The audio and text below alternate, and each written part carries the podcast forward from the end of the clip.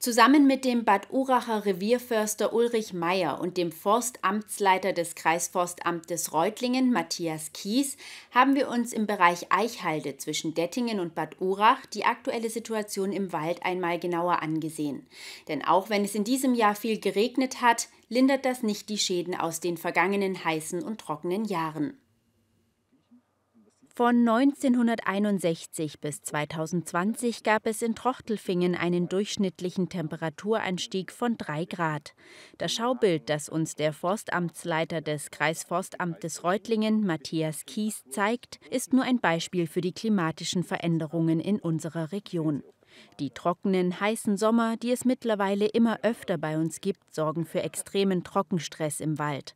Zwar sieht der Wald auf den ersten Blick grün und gesund aus, doch wer näher hinschaut, sieht die Schäden, auch hier im Bereich Eichhalde zwischen Dettingen und Bad Urach. Dieses Jahr haben wir sehr viel, sehr viel Starkregen gehabt.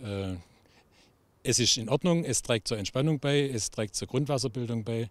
Aber wie gesagt, die, in den letzten Jahren aufgelaufenen Schäden durch Trockenheit und Hitze, die sind angelegt.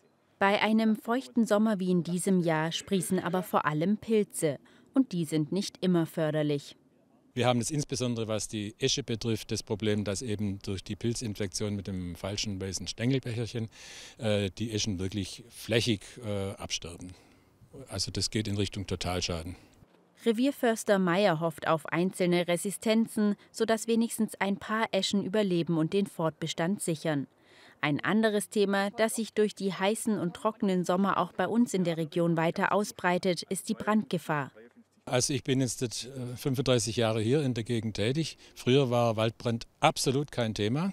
In letzter Zeit kommt es immer wieder vor. Zuletzt jetzt im April hier auf Markung Urach, äh, als zwei Hektar Laubwald praktisch abgebrannt sind. Vom 1. März bis zum 31. Oktober gibt es deshalb ein striktes Rauchverbot im Wald. Auch Grillstellen werden vermehrt gesperrt. In Zukunft könnten noch strengere Maßnahmen dazukommen, erklärt Meyer. Um die Baumbestände zu sichern und zu schützen, setzen die Verantwortlichen auf die sogenannte Naturverjüngung. Das bedeutet, der Waldbestand soll sich auf natürliche Art und Weise ausbreiten.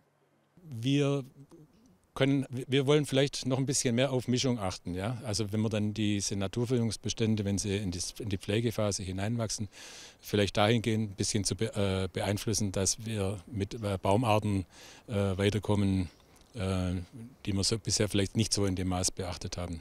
Zum Beispiel die Eiche. Sie soll sich künftig weiter ausbreiten dürfen, da sie robuster scheint und mit ihren Wurzeln auch Wasser aus tieferen Bodenschichten fördern kann.